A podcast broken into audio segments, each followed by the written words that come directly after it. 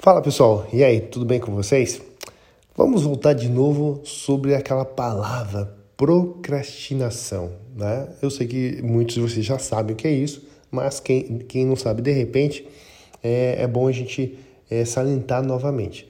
O cara que faz a procrastinação é uma pessoa que sempre deixa para depois. Né? Alguns exemplos de procrastinação, é, que é muito normal.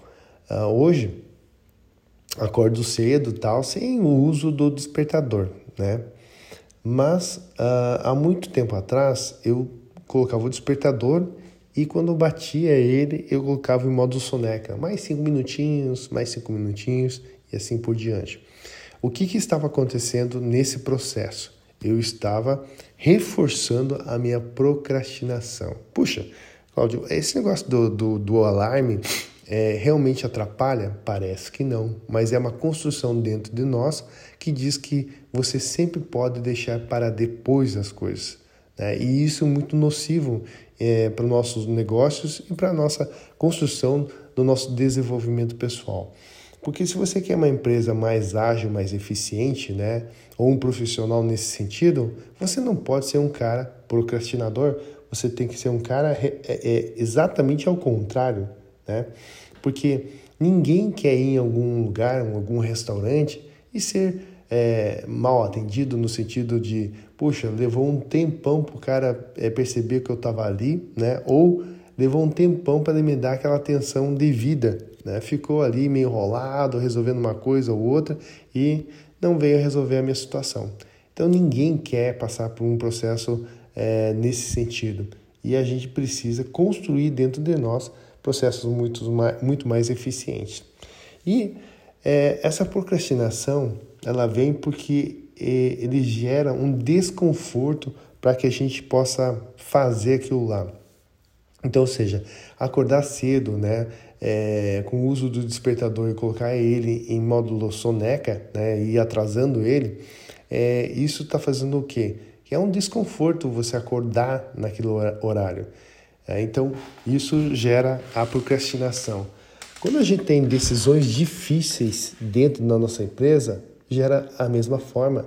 Apesar de entender que precisa de mudança, você demora muito para tomar uma decisão é, nesse sentido. Fica procrastinando, deixando para depois.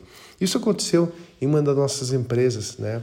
onde um dos nossos sócios ele percebeu que a mudança era importante, porque é, aquele processo não estava acompanhando a velocidade da, do negócio é, principal.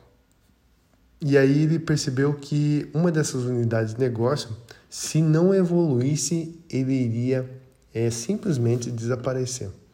E aí a frase que ele me, me disse esses dias, eu não achei que seria tão rápido esse processo. Ele entendeu que isso aconteceria, mas ele não tinha percebido que seria muito mais é, rápido, muito mais cedo do que ele imaginava. Então, para que isso não aconteça na sua vida, tá? Você precisa, se uma vez visualizar, visualizado esse problema, você tem que tomar ações para resolver aquilo, por mais difícil que seja. Né? Se você não é, traça aquilo lá, não planeja essa mudança, simplesmente o seu negócio pode acabar não existindo mais pelo fato de você procrastinar tomadas de decisões mais difíceis. Então, pense nisso daí, veja toda essa movimentação e alinhe para que você consiga realmente avançar. Né? E aí aquele processo, faça todo um planejamento, coloque é, o início, meio e fim para isso acabar, mas acompanhe o processo para que ele aconteça. Senão, você vai estar procrastinando é, essa dor e fatalmente nada disso vai funcionar, beleza? Grande abraço.